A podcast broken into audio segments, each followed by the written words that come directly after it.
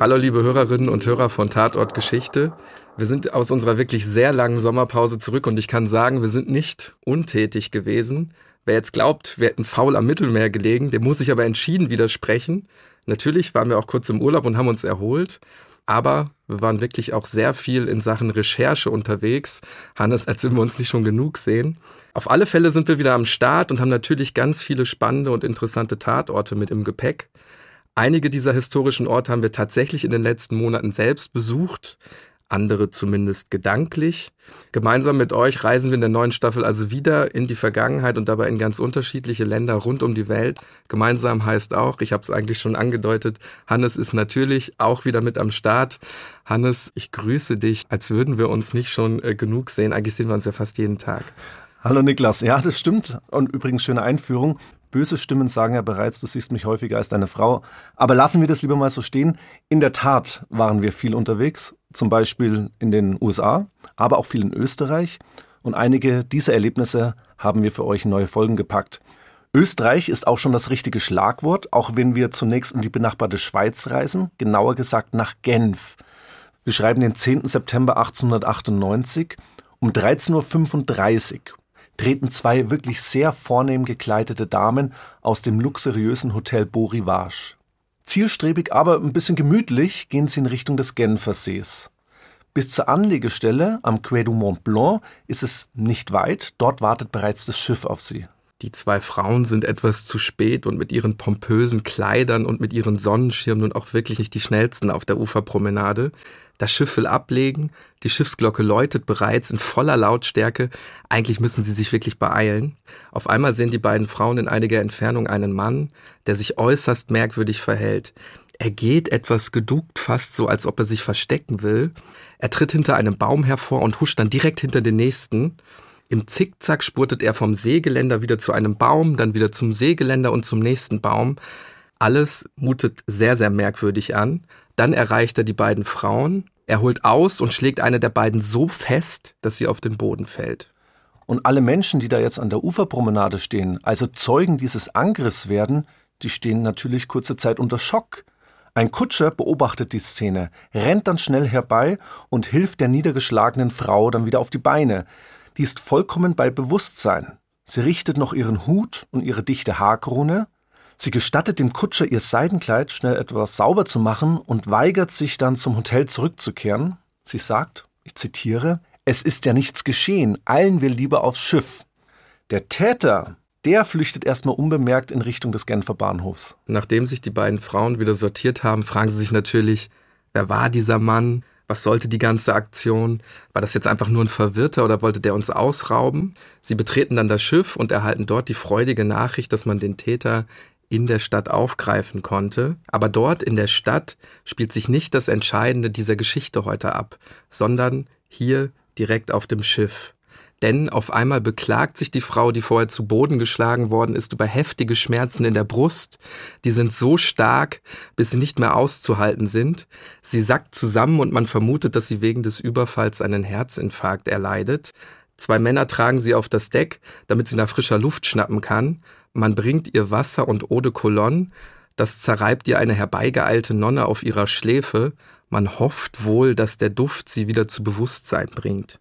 Mir fehlt da ein bisschen die Fantasie, was das bringen soll, aber es bringt auch in diesem Fall tatsächlich nichts, denn die Ursache für ihren Zusammenbruch ist kein Herzinfarkt. Sie wird noch aufgerichtet und dabei bemerken die Helfer, ja, dass sie zunehmend apathisch wirkt, dass ihr Blick leerer wird man gibt jetzt ein Zuckerstück, das man vorher etwas in Äther gedrängt hat. Sie zerbeißt das wohl auch noch, aber sie stammelt nur noch vor sich hin. Und ein Satz bleibt in Erinnerung, den ich kurz zitieren möchte. Was ist denn jetzt mit mir geschehen? Das sind auch gleichzeitig die letzten Worte der Frau. Sie sagt wieder zusammen, die Menschen um sie herum zerschneiden schnell die enge Kleidung, damit die Frau mehr Luft bekommt. Erst das schwarze Seidenfigaro und dann das darunterliegende Hemd. Ihre Begleiterin, also die andere Frau, die erkennt sofort einen dunklen Fleck am Hemd und dann auf der Haut eine kleine, ja eigentlich schon fast komplett unscheinbare, dreieckige Wunde. Und jetzt dämmert es dem Menschen auf dem Schiff. Der Mann von der Uferpromenade, der hat sie nicht einfach nur umgestoßen, sondern er hat sie niedergestochen. mit einem wohl sehr spitzen Gegenstand. Es ist also kein verwirrter Mann gewesen, kein Räuber, der etwa irgendwie auf kostbare Uhren oder so aus ist, sondern ein Attentäter. Die Frau, die jetzt auf dem Schiff um ihr Leben kämpft, wird von Bord getragen, zurück ins Hotel, doch alle Wiederbelebungsversuche sind dann nutzlos. Sie stirbt am selben Tag um 14.40 Uhr, also circa eine Stunde, nachdem sie und ihre Begleiterin das Hotel verlassen haben. Es handelt sich hier aber nicht um irgendeine Frau. An diesem Tag stirbt die Kaiserin von Österreich, Königin von Ungarn, Elisabeth, besser bekannt als Sissi, umgebracht von einem italienischen Hilfsarbeiter und Anarchisten Luigi Lucchini. Wir sprechen heute über die Hintergründe dieses Attentats und warum Kaiserin Elisabeth an diesem 10. September 1898 in Genf sterben musste. Wir sprechen über eine Zeit, in der das politische Attentat Hochkonjunktur hat und mehrere gekrönte Häupter Europas ins Fadenkreuz von Anarchisten geraten. Damit sprechen wir über anarchistische Bewegungen des späten 19. Jahrhunderts, die mit Attentaten und Bombenanschlägen eine neue Phase des Terrorismus einläuten und dabei sogar als Begründer des modernen Terrorismus gelten. Dieses sogenannte Propaganda der Tat hat ein sich stets wiederholendes Denkmuster.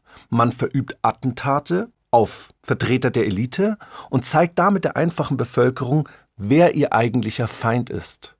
Damit sprechen wir heute darüber, wie radikale Anarchisten als gewaltbereite Akteure auf die Weltbühne treten und Politik und Gesellschaft radikal verändern.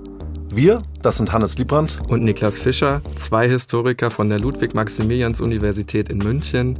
Das ist ein Podcast von Bayern 2 in Zusammenarbeit mit der Georg von Vollmer Akademie. Das ist Tatort Geschichte.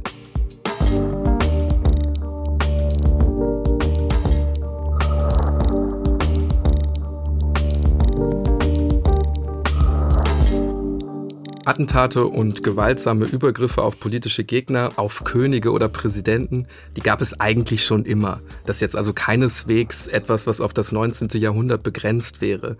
Ich denke da zum Beispiel an Julius Caesar, Wallenstein, der große Oberbefehlshaber der kaiserlichen Armee und wohl die bekannteste, schillerndste Persönlichkeit des Dreißigjährigen Krieges, kennt man auch aus den Dramen von Schiller oder Abraham Lincoln, später natürlich Erzherzog Franz Ferdinand in Sarajevo. Seine Ermordung führt dann ja unter anderem zum Ausbruch des Ersten Weltkriegs oder ganz prominent natürlich auch John F. Kennedy.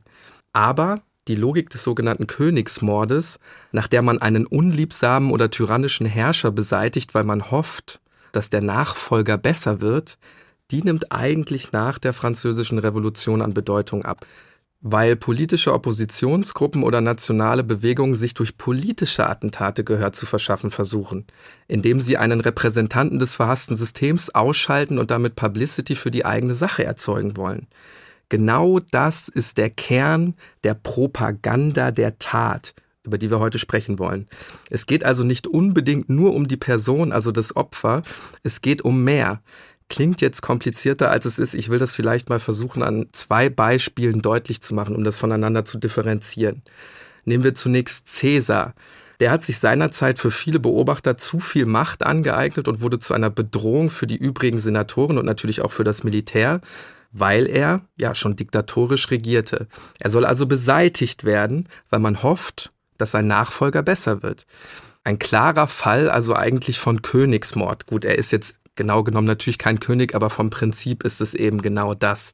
Und jetzt der Wandel. Jean-Paul Marat wurde während der französischen Revolution von Charlotte Corday ermordet. Darüber haben wir auch schon eine eigene Folge gemacht. Mit diesem Attentat wollte sie nicht zwingend diese eine Person beseitigen, sondern gegen die gesamte Jakobinerherrschaft protestieren. Es geht also um das System. Und dieses Grundprinzip, also der Kampf gegen das System, was du gerade gesagt hast, das können wir jetzt eben auch bei Elisabeth und unserem heutigen Tatort sehen. Denn eigentlich wollte der Attentäter Luigi Lucchini den Herzog von d'Orléans ermorden. Zumindest hat er das später im Verhör ausgesagt. Sissi hat er dann ausgewählt, weil der Herzog kurzfristig seine Reisepläne geändert hat. Aber es zeigt eben genau das Grundprinzip. Beide gelten unter den Anarchisten als verhasste Repräsentanten eines höfischen Systems. Egal wen man von beiden umbringt, das Hauptziel ist erreicht, nämlich die Aufmerksamkeit oder wie du es gerade gesagt hast, die Publicity. Und das ist übrigens auch in der Politikwissenschaft und der Terrorismusforschung ein Grundprinzip des modernen Terrorismus. Erkennen wir eigentlich schon an der Begriffsherkunft, abgeleitet von Terror, Furcht, Schrecken. Keiner soll sich mehr sicher fühlen. Moderne Medien berichten darüber. Zeitungen und eben andere Kommunikationsmedien, wie zum Beispiel das Radio, später auch das Fernsehen. Und genau das ist ja auch das Ziel des Sissi-Mörders Luigi Lucchini. Wie viele andere Anarchisten wächst Lucchini in sehr ärmlichen Verhältnissen auf. Beleuchten wir den mal etwas im Detail. Ist optisch gesehen eher klein und schmächtig, kurze Haare, ja ganz einfache Arbeiterklamotten. Eigentlich ein ziemlich unscheinbares Aussehen, wie ich finde. Er wird 1873 in Paris geboren, seine Mutter gibt ihn jedoch ab, weil sie die Schande einer unehelichen Geburt nicht ertragen kann. Er lebt dann bei unterschiedlichen Pflegeeltern, meist aber im Waisenhaus. Schon mit zehn verlässt er die Schule, arbeitet dann als Gärtner, muss jedoch seinen Verdienst abgeben. Mit 16 schleppt er schwere Eisenbahnschienen für den Bahnbau und er wandert dann schließlich in die Schweiz aus. Also wirklich ein Leben am Existenzminimum und genau das ist eben der perfekte Nährboden für seine dann anarchistischen Überzeugungen. Auslöser seines Radikalismus, der dann immer stärker wird, ist vermutlich die brutale Niederschlagung eines Arbeiteraufstandes in Mailand durch König Umberto I. Er wird schließlich so radikal, dass er zum Sissi-Mörder wird.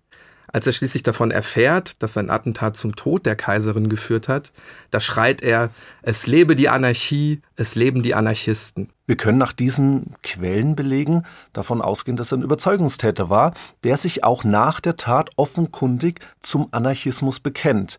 Und nicht nur das, er erhält nach seiner Tat Glückwünsche aus aller Welt.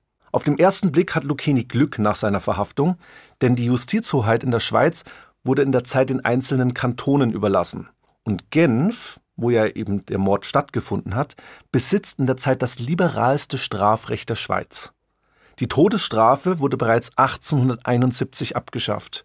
Aber, und das ist jetzt vielleicht ein bisschen paradox, Lucchini will keine Gefängnisstrafe.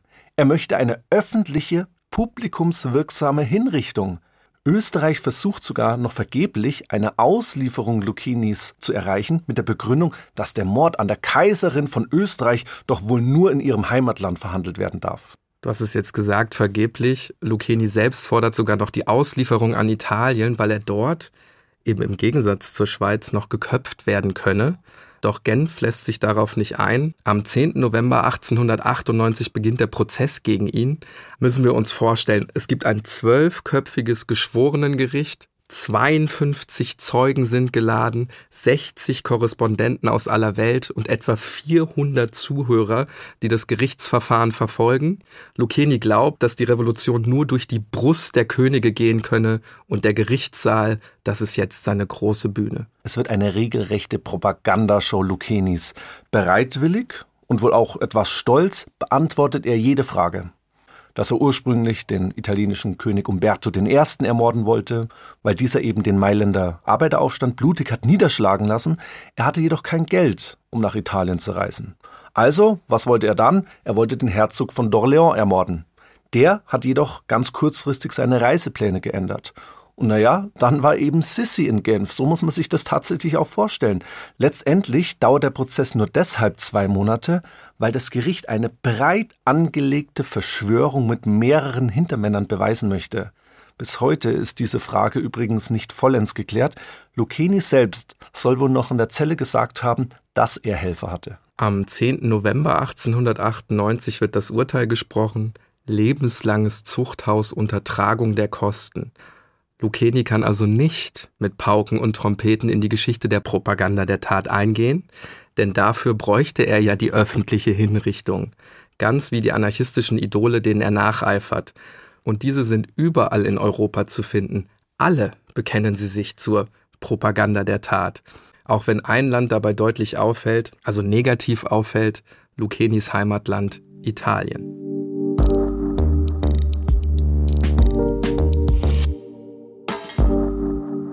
Schauen wir uns das Prinzip Propaganda der Tat nochmal etwas genauer an. Das meint nicht nur das Ermorden der politischen Elite, absolut nicht.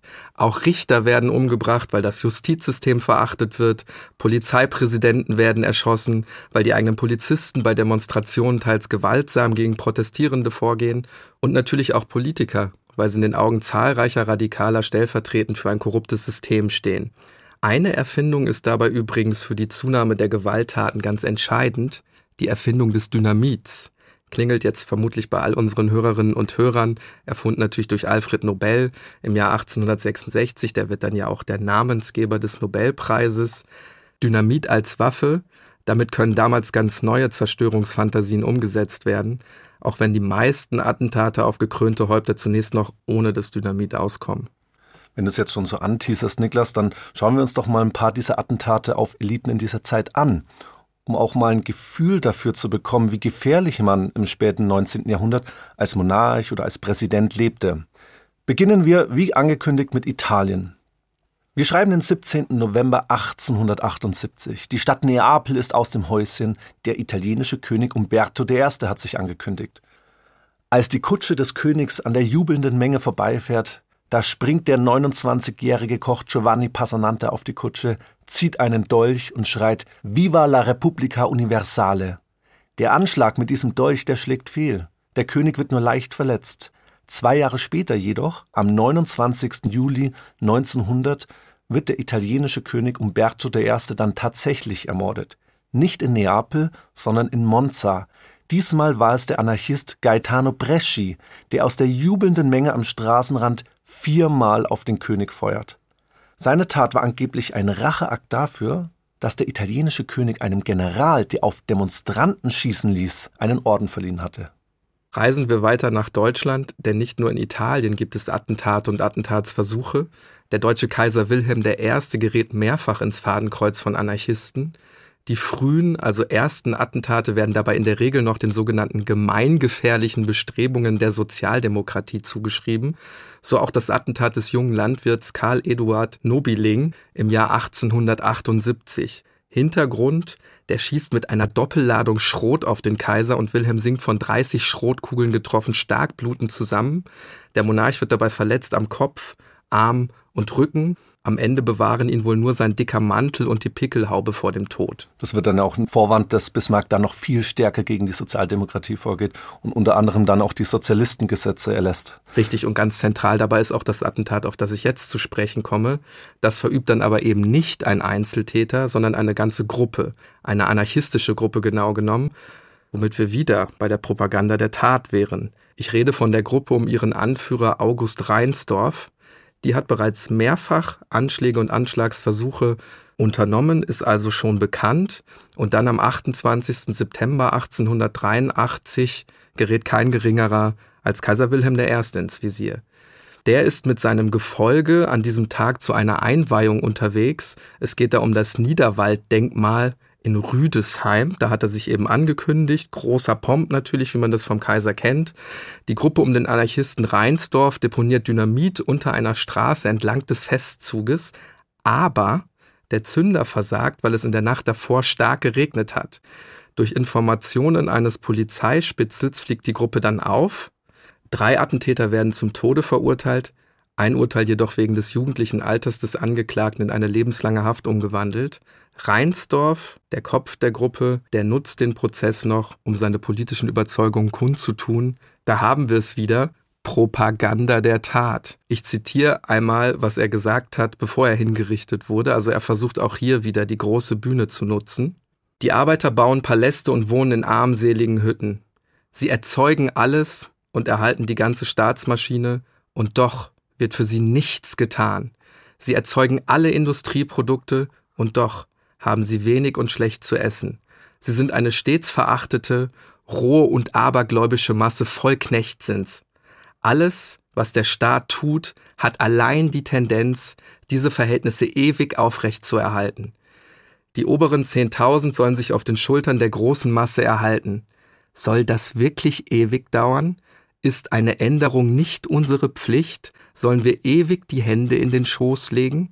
Johannes, wenn wir diese kurze Passage uns anschauen, finde ich, hier wird nochmal diese Maxime, also die Maxime der Tat, mehr als deutlich.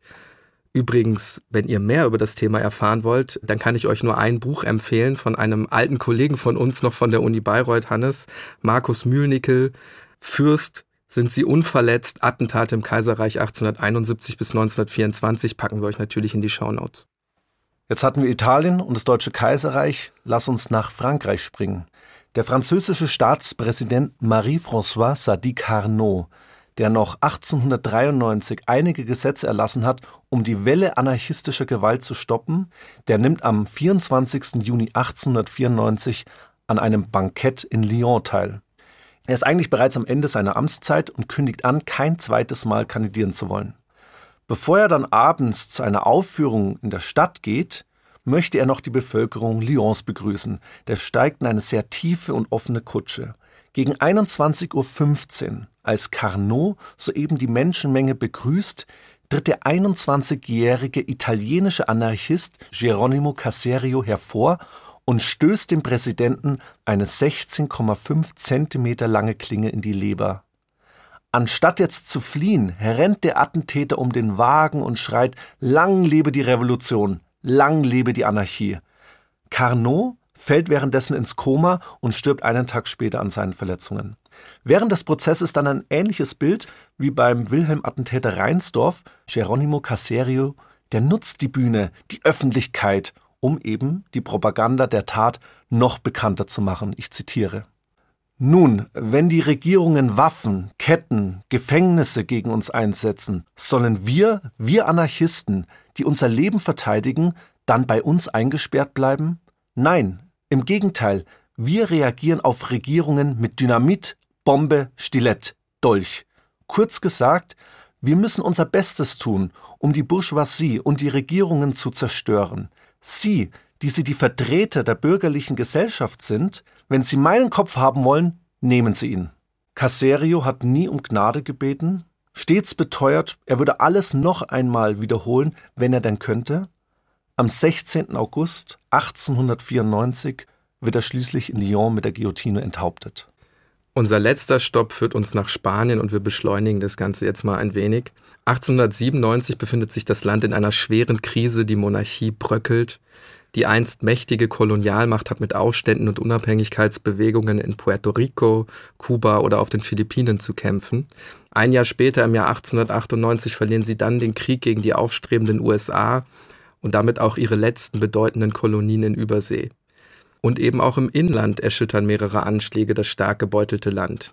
Ein Politiker wehrt sich vehement gegen den drohenden Untergang. Antonio Canovas del Castillo, langjähriger Premierminister und Architekt des Versuchs, die königliche Macht in Spanien wiederherzustellen. Canovas del Castillo ist dabei ein radikaler Gegner des Anarchismus. Am 8. August 1897 trifft er auf seinen Attentäter, den italienischen Anarchisten Michele Angiolio. Die treffen sich in einem Thermalbad in Mondragon. Der Angreifer zückt eine Waffe und erschießt den Premierminister. Nach seiner Tat lässt er sich widerstandslos festnehmen und wird am 20.08.1897 schließlich durch die Garotte hingerichtet. Jetzt fragt euch natürlich, was ist eine Garotte? Da wird der Verurteilte an einen Holzpfahl gefesselt, dann wird eine Schlinge um den Hals gelegt und die Halsschlagader zusammengepresst.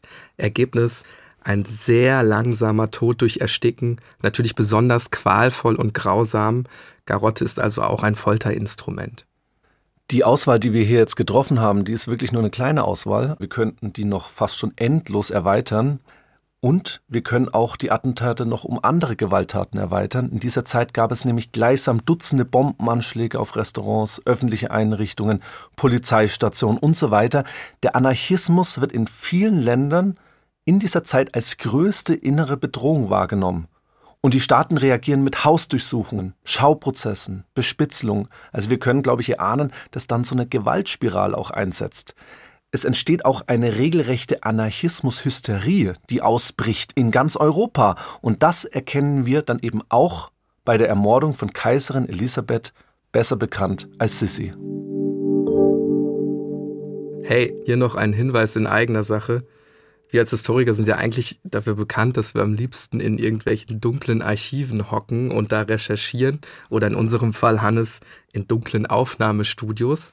Am 18.11.2022, das ist ein Freitag, wagen wir uns aber tatsächlich unter echte Menschen, genauer unter euch, denn wir nehmen unsere allererste Live-Show, also unseren allerersten Live-Podcast vor Publikum auf, direkt hier bei uns in München genauer im Deutschen Museum. Für uns ist es natürlich ein großes Ereignis, hoffentlich für euch auch. Das Thema verraten wir vielleicht noch nicht, Niklas, aber es geht natürlich wieder um ein spannendes historisches Verbrechen. Und natürlich habt ihr auch vor Ort die Möglichkeit, uns beide kennenzulernen und auch Fragen zu stellen. Wir werden bei Gelegenheit natürlich auch noch Einblicke hinter die Kulissen geben. Ja, unbedingt, Hannes. Da bin ich schon ganz gespannt, was du berichtest. Was ich vielleicht noch ergänzen will, die Tickets sind, wie ich finde, wirklich erschwinglich. 12 Euro kostet die Karte. Es gibt ausreichend davon, aber nicht unbegrenzt. Also seid schnell. Wer zuerst kommt, mal zuerst. Kaufen könnt ihr die Tickets unter www podcast.vollmar-akademie.de. Da findet ihr übrigens auch alles, was für dieses Event relevant ist. Am 18. November, ich sag's nochmal, alle Hintergrundinfos eben auch über die Webseite zu finden. Die Adresse packen wir euch selbstverständlich auch in die Show Notes.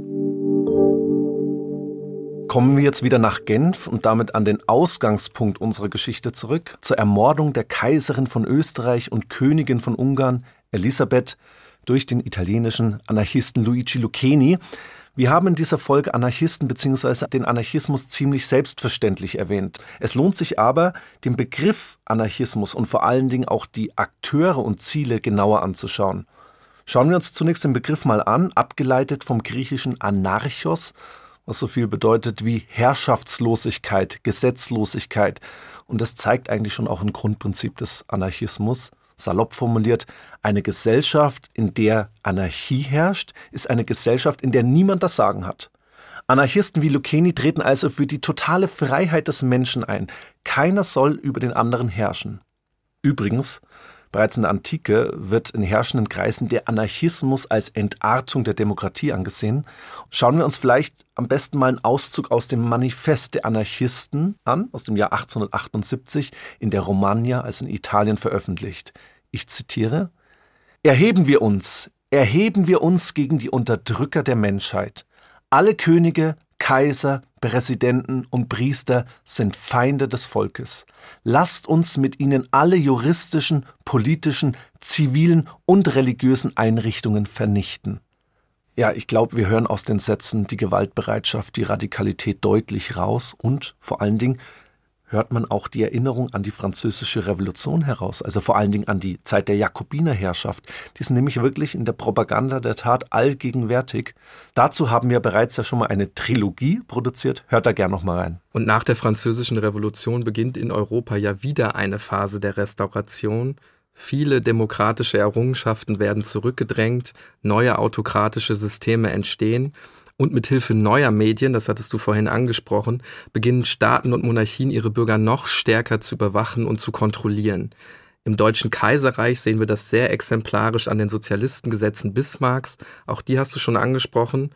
Jetzt fragen wir uns natürlich, warum auch Italien mit Blick auf den Anarchismus besonders heraussticht, das kann man wirklich aus der eigenen Geschichte ableiten. Ein Land, das mit 1861 sehr spät geeint wird, das wirtschaftlich in den 1870er Jahren wirklich total desolat dasteht. Ein Staat, der neue Steuern einführen oder grundsätzlich erhöhen muss. Vor allem das Grundnahrungsmittel Mehl ist davon betroffen. Und ein Staat, der tief in sich zersplittert ist. Es gibt ein relativ starkes Nord-Süd-Gefälle, kennt man ja auch heute noch. Die Folge sind damals Bauernrevolten, die das ganze Land überziehen. Diese Geschichte Italiens erklärt jetzt natürlich nicht die Radikalität des Anarchismus eins zu eins, aber vor diesem Hintergrund wundert es auch nicht wirklich, dass besonders in Italien die Lehren eines Mannes besonders wahrgenommen werden. Ich rede jetzt nicht von Karl Marx oder Friedrich Engels, sondern von Michail Alexandrowitsch Bakunin, dem Begründer des sogenannten kollektivistischen Anarchismus. Und wir müssen diesen Exkurs machen, um überhaupt diese Gedankenwelt der Anarchisten zu verstehen. Viele dieser Attentäter, die wir nämlich heute vorgestellt haben, unter anderem auch Lucchini selbst, die berufen sich auf Bakunin und seine Lehren. Und wenn wir jetzt mal schauen, was sind seine Lehren? Der Staat wird abgelehnt und mit ihm auch jede Form institutionalisierter Autorität, also Polizei, Justiz, Verwaltung. Das Ziel ist eigentlich die größtmögliche Autonomie des Menschen mit Chancengleichheit aller. Deswegen auch viele haben das gesagt, das ist eigentlich eine Utopie, der Anarchismus, genauso wie auch der Kommunismus. Weil ich mich da direkt frage, wie das ohne Institutionen möglich Richtig, sein soll. Richtig, genau. Er unterscheidet zwischen künstlicher Autorität, die lehnt er ab. die vom Menschen geschaffen wurde, und natürliche Autorität, zum Beispiel Naturgesetze. Die lehnt er nicht ab, nämlich die wirken auf jeden Menschen ein und gegen die hat er nichts einzuwenden. Und basierend auf diesen Grundgedanken leitet er einen wirklich radikalen Freiheitsbegriff ab. Schauen wir dazu vielleicht kurz in sein wichtigstes Buch, das heißt Gott und der Staat. Da schreibt er, die Freiheit des Menschen besteht einzig darin, dass er den Naturgesetzen gehorcht, weil er sie selbst als solche erkannt hat und nicht, weil sie ihm von außen her, von irgendeinem fremden Willen, sei er göttlich oder menschlich, kollektiv oder individuell, auferlegt sind. Und hier können wir, glaube ich, schon einen gewissen Unterschied ja, zum Marxismus und damit zu Karl Marx und Friedrich Engels erkennen, die ja die Diktatur des Proletariats fordern. Laut Bakunin ist diese Forderung auch eine Herrschaft, durch die Massen beherrscht werden, was der Anarchismus eben entschieden ablehnt. Kommen wir zum Thema der Gewalt. Nämlich, wir hatten ja gesagt, Anarchisten treten auch als gewaltbereite Akteure auf. Das ist oftmals ein probates und notwendiges Mittel, um die vollkommene Freiheit von jeglicher Autorität zu erlangen. In einem weiteren wichtigen Werk Bakunins, das heißt Staatlichkeit und Anarchie, schreibt er, denn es kann keine Revolution geben ohne weitreichende, leidenschaftliche Zerstörung, ohne rettende und furchtbringende Zerstörung, weil nämlich aus ihr und nur durch sie neue Welten entstehen. Erstaunlicherweise hat Bakunin die politischen Attentate, die wir heute so weitreichend besprechen, abgelehnt. Er wollte Eigentum und den Staat zerstören. Hier entsteht also eine Eigendynamik, eine Radikalisierung an der Basis und wir müssen natürlich auch erwähnen, dass Bakunin 1876 stirbt. Und erst danach geht es ja so richtig los mit den Attentaten. Das ist natürlich jetzt alles von dir sehr verkürzt geschildert worden, aber wir hoffen, dass der Grundgedanke des Anarchismus damit trotzdem rübergekommen ist. Und Bakunin ist übrigens ja auch die entscheidende Figur neben Karl Marx bei der dann entstehenden sogenannten Internationalen Arbeiterassoziation, später auch Erste Internationale genannt. Das ist ein internationaler Zusammenschluss von Arbeitergesellschaften, 1864 in London gegründet. Was verfolgen die für Ziele? Sie wollen ein einheitliches Sprachrohr der Arbeiterbewegung sein, die als Folge der Industrialisierung ständig anwächst und damit natürlich auch zu einem bedeutenden politischen Akteur wird. Man will eben ein aktiver Akteur sein, indem man die eigenen Ziele, also sowas wie Arbeitsschutz, später der Acht-Stunden-Tag oder dann natürlich auch Frauenrechte, all diese Forderungen, die sollen direkt in die Politik mit eingebunden werden. Kurz zum Hintergrund, natürlich auch mit Blick auf Deutschland. In dieser Zeit entstehen eben unterschiedliche sozialistische Parteien in ganz Europa. In Deutschland 1863 der Allgemeine Deutsche Arbeiterverein, einer der Vorläufer der SPD, also der Sozialdemokratischen Partei Deutschlands. Jetzt habe ich vom aktiven Akteur gesprochen. Es gibt natürlich auch den passiven Akteur, weil die Arbeiter, zumindest die männlichen, natürlich auch eine bedeutende und damit stark anwachsende Wählerschaft bilden. Frauen dürfen ja damals noch nicht wählen. Klingt jetzt alles erstmal nach Friede, Freude, Eierkuchen und sehr homogen. So war es aber nicht. Die erste Internationale umfasst eine Vielzahl politischer Gruppen mit ganz unterschiedlichen Sozialismuskonzepten. Dabei sind im Grunde alle Strömungen der politischen Arbeiterbewegung vertreten. Also zum Beispiel auch gemäßigte Sozialisten. Aber ein ganz besonderer Gegensatz, der tut sich eben vor allen Dingen zwischen zwei Lagern auf. Den Kommunisten um Karl Marx und den Anarchisten um Bakunin. Was fordern jetzt die Kommunisten? Die sich jetzt bildenden sozialistischen Parteien in den verschiedenen Ländern, die sollen unter eine Führung gestellt werden, nämlich die erste Internationale. Die Anarchisten, das überrascht uns jetzt nicht, die lehnen das gemäß ihrer Ideologie ab, also sie wollen keine zentralistische Führung, weil sie eben jede Autorität ablehnen. 1876 dann scheitert der Versuch, die politische Arbeiterschaft international gemeinsam zu vertreten und damit löst sich die erste Internationale auf. Ein italienischer Anarchist zieht 1879 folgendes nüchternes Fazit. Die Internationale besteht nicht mehr, weder als marxistische Vereinigung noch als bakuninsche Sekte. Revolutionäre und anarchistische Sozialisten gibt es in allen Teilen der Welt, aber sie haben keine Kontakte mehr miteinander, öffentlich nicht und auch nicht im Geheimen. Dieses Scheitern der ersten Internationale ist ganz zentral für die Geschichte des Anarchismus. Vielleicht noch ganz kurz zur Ergänzung. Es gibt dann noch weitere Internationale, also es endet nicht mit der ersten. 1889 gibt es dann die zweite Internationale, die vor allen Dingen in Paris gegründet wird. Aus der dann auch später die sozialistische Internationale hervorgeht. Und dann, wir springen noch etwas weiter, die Zeit nach dem Ersten Weltkrieg, eigentlich von 1919 bis 1943 besteht dann in Moskau die sogenannte Dritte Internationale, die Kommunistische Internationale. Das wollen wir jetzt nicht weiter vertiefen, das würde jetzt auch zu weit führen. Wir wollen viel stärker die Folgen des Scheiterns der Ersten Internationale beleuchten, nämlich die Folge dieses Scheiterns sehen wir dann ab 1878 in ganz Europa. Viele Anarchisten sind enttäuscht und nehmen die Sache jetzt selbst in die Hand. Sie verstehen ja auch den Anarchismus als radikalen Individualismus. 1878, zwei Jahre nach dem Tod Bakunins und dem Scheitern der ersten Internationale, beginnt dann die richtige Terrorwelle. Am Anfang fliegen Bomben, beispielsweise in Florenz oder Pisa, bis dann schließlich auch eine regelrechte Jagd auf die gekrönten Häupter Europas gemacht wird. Und das führt uns dann mit etwas zeitlichem Nachlauf nach Genf ins Jahr 1898. Im Mittelpunkt steht ein 25-jähriger italienischer Anarchist, und eben Verehrer Bakunins, wir kennen ihn mittlerweile schon, Luigi Lucchini. Jetzt fragen sich vermutlich viele, was ist mit diesem Lucchini nach seiner Verurteilung passiert? Ist er als großer Anarchist, so wie er das geplant hat, in Erinnerung geblieben? Und die Frage lässt sich relativ schnell beantworten. Nein, er ist nie zum Idol aufgestiegen. Er schmort zwölf Jahre in einer dunklen Zelle, ehe er ganz still und heimlich abtritt und sich mit einem Gürtel erhängt. Die große Bühne bleibt ihm also verwehrt, kein glorreicher Abgang im Sinne einer Propaganda der Tat, wie er sich das ja selber vorgestellt hat. Kaum jemand nimmt eigentlich Notiz von seinem Tod, aber man möchte nach seinem Ableben medizinisch herausfinden, ob Lucchini irre, also pathologisch krank war macht man ja relativ häufig in der Zeit mit Mördern.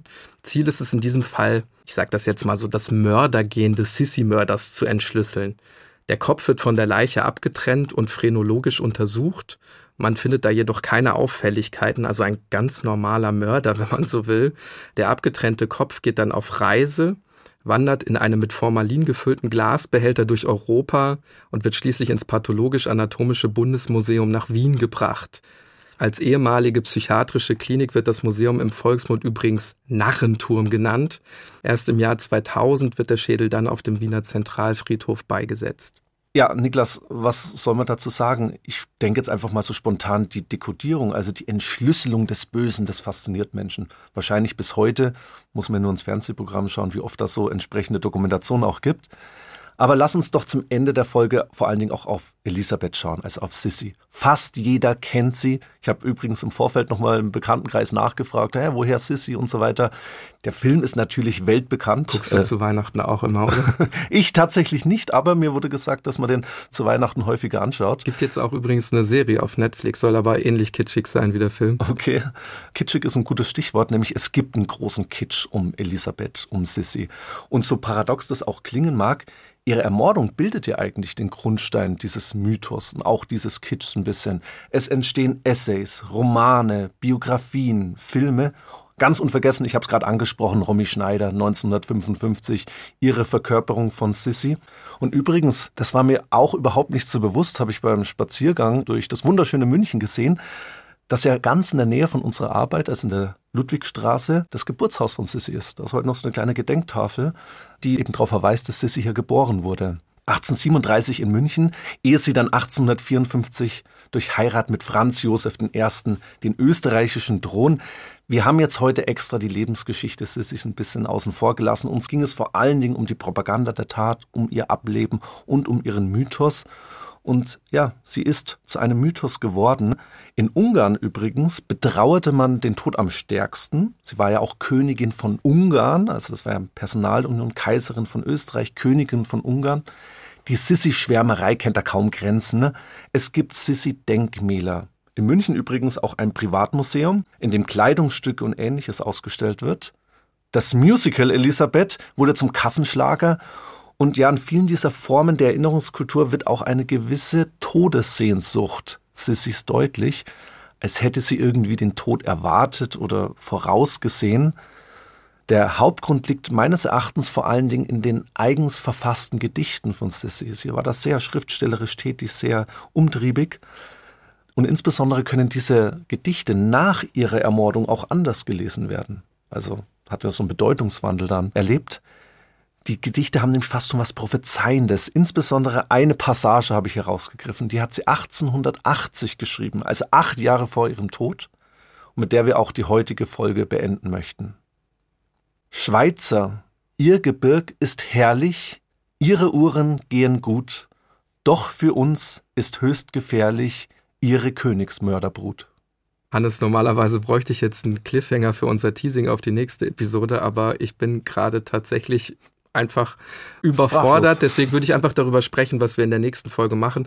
Denn auch das ist natürlich wieder ein äußerst spannendes Verbrechen. Wir reisen in den Kongo und schauen uns dort die Zeit wenige Monate nach der Unabhängigkeit des Landes an. Da wird nämlich einer der einflussreichsten Politiker mit zwei seiner Mitstreiter auf grausame Weise ermordet, der ehemalige Ministerpräsident Patrice Lumumba. Die Spuren des Mordkomplotts führen bis nach Belgien und in die USA. Wir reden über die politischen Hintergründe dieses Verbrechens im Jahr 1961, bei dem es dann auch um verübte Kolonialverbrechen, den Kalten Krieg und anhaltende Machtansprüche des Westens geht. Hört unbedingt wieder rein und wenn ihr Feedback für uns habt, dann schreibt uns gerne eine Mail an tatortgeschichte@bayern2.de. Uns bleibt noch zu sagen, dass Tatortgeschichte dieser Podcast in Zusammenarbeit von Bayern 2 mit der Georg von Vollmer Akademie entsteht. Das Ziel der Akademie ist es, genau mit solchen Veranstaltungen wie eben dem Abend dann auch im Deutschen Museum in die Öffentlichkeit zu gehen und eben Menschen zum aktiven Gestalten der Gesellschaft und für die Teilhabe an unserer Demokratie zu begeistern. Schaut am besten mal auf die Homepage unter www.vollmer-akademie.de findet ihr das komplette Seminarprogramm.